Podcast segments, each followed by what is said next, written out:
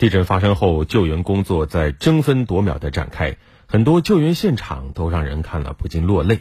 我们来听一下央视记者从前方发回的报道。九月五号，在镇中泸定县莫溪镇，消防救援人员在搜寻过程中发现一名女子被重物埋压。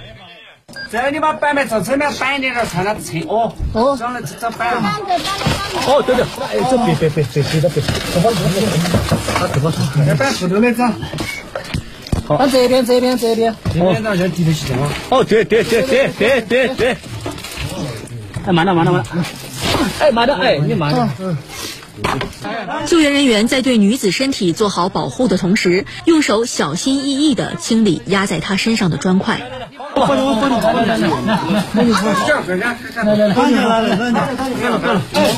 来，下面下面停。来，这来你看你抱了，我我上面抱。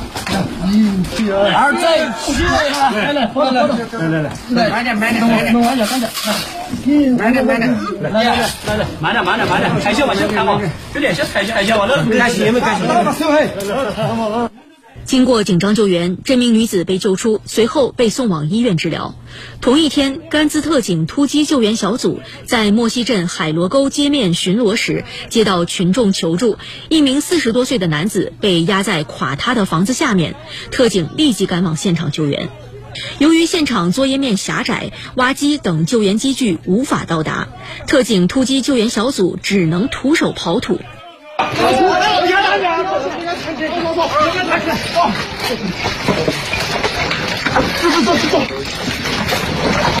最终，该男子被成功救出，并被送往医院抢救。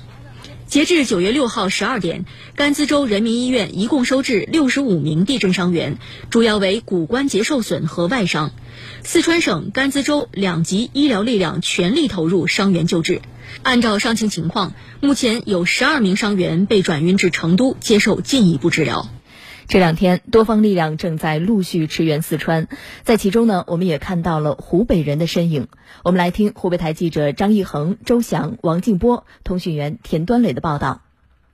地震发生后，高原边防某支队武警战士二十二岁的恩施小伙黄正龙跟随队伍第一时间赶往震中位置泸定县摩溪镇。路上垮塌的还有那些大石头，不方便行车。徒步了大概一两个小时吧。黄正龙和五十余名武警战士徒步十多公里，赶在下午两点多到达了摩溪镇。地震造成当地多条道路桥梁中断，有四十多位居民被一条河流阻隔，其中有多位伤员。武警和消防一起投入救援。黄正龙和几名同事负责用担架把伤员运往到医疗点。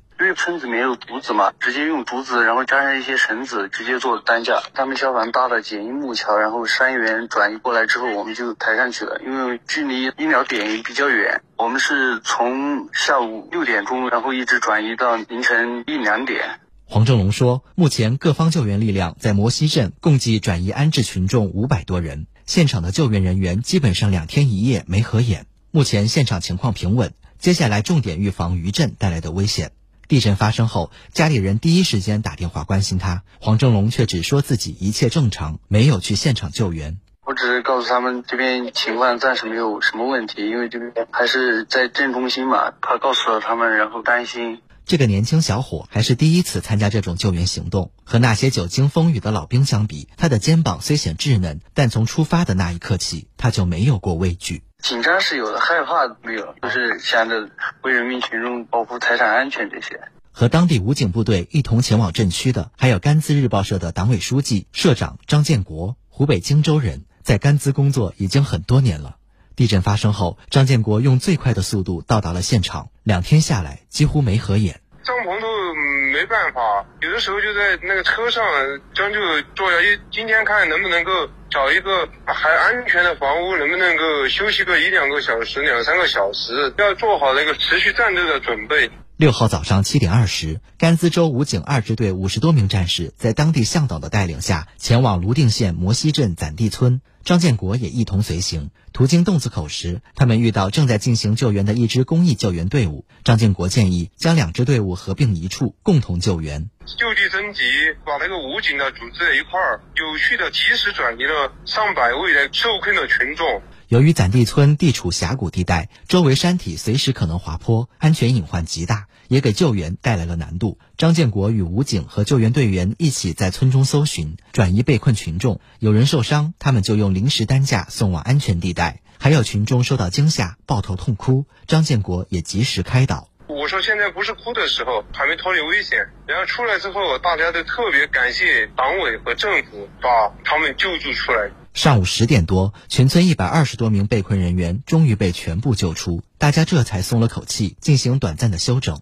地震灾难无情，但看到人民子弟兵冲在一线，还有四面八方的援助力量不断往灾区驰援，张建国的心里充满了力量。特别是看到安置的帐篷里，小朋友们并没有被地震的阴霾笼罩，他的心里倍感温暖。大家是在这个帐篷里边，我看小朋友们大家在一块儿还是在玩耍，所以说地震来了，但是生活还在继续嘛。作为新闻工作者，张建国第一时间冲到抗震救灾一线，在做好本职工作之余，还主动参与救援。对此，他毫不后悔。我觉得就是这样，危难当头嘛，挺身而出，就这八个字。更多的是在灾情面前的话，更要做好这个抗灾救灾这一块儿工作，这个是最重要的，就不是我单纯为了做新闻而做新闻。张建国说：“后面的工作还有很多，而他也已经做好长期战斗的准备。”首先是群众的安置，是不是是安顿好了？接下来就是说抢通道路，既要做好防灾，又要做好防疫。第三个就是说是村庄的全面的要铺排开嘛，要进行灾情的呃核查统计等等。越到后边就肯定就越细越全面了。地震救援往往就是和破碎的大地争夺生命。当地现在不少道路都被滑坡体和巨石阻断，其中也包括从泸定县通往莫西古镇的四三四省道，让大量救援力量无法顺利抵达镇中。打通救援通道，就是打通生命通道。当时正在泸定县进行工程练兵的中国安能武汉救援基地的队员们，第一时间赶赴现场进行抢通损毁道路作业。我们继续来听报道。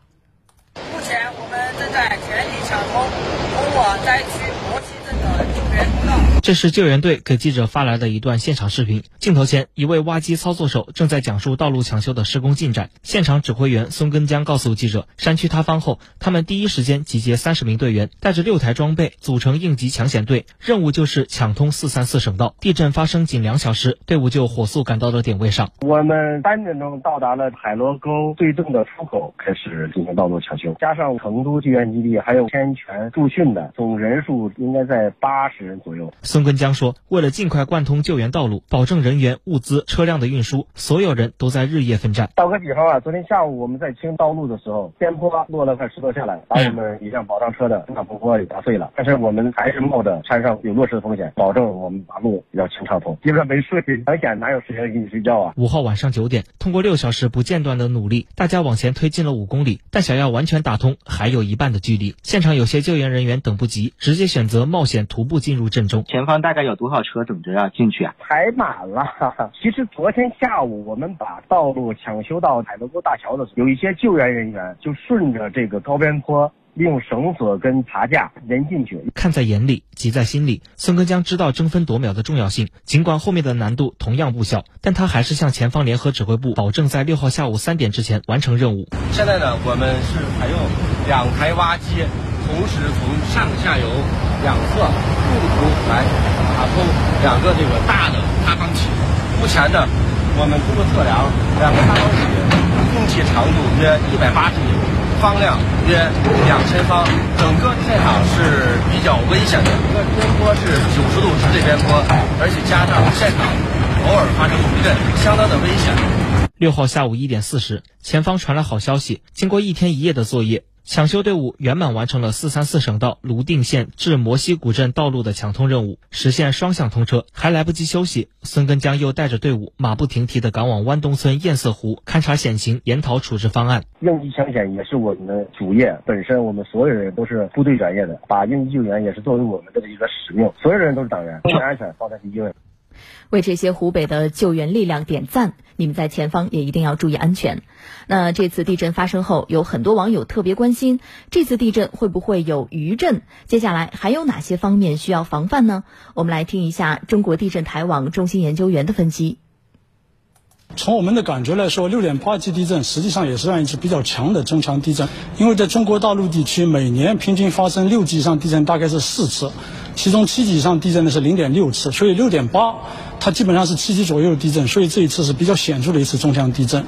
那么谈到烈度的话，八度强，它基本上是房屋倒塌、路基损毁、落石、滑坡等等这样一些比较强的一些破坏，这是一个烈度的问题。反倒是震源深度，基本上在我们。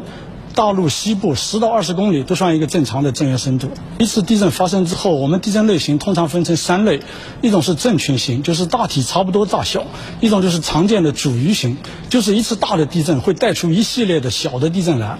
那么这个根据历史地震活动、根据构造，专家研判认为它是主余型，这就意味着它实际上是一次大的地震带出一系列的小的地震来。那么今后一段时间还会有。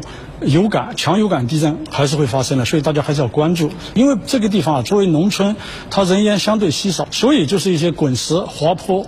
那么如果是旁边又是大渡河，如果是有降雨的话，还要关注泥石流的问题。所以就是一些自身灾害一定要关注，大家要注意避让。包括你你在避震的时候，当然了，呃，损毁的房屋你还是要躲避开，但是更多的是包括落石、滑坡这种，不要靠山根、山体这样一个东西进行躲避，这是我们的一个建议。